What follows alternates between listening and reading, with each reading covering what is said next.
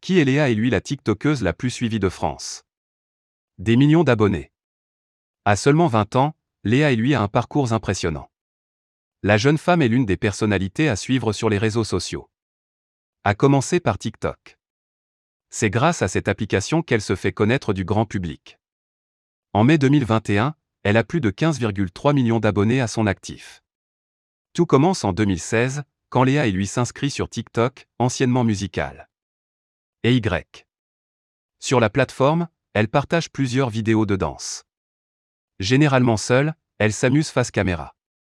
Alors qu'elle ne s'y attend pas, son nombre de followers explose sur TikTok mais aussi sur Instagram.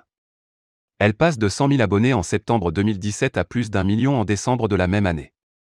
Deux ans plus tard, Léa et lui est l'influenceuse française la plus suivie dans le monde.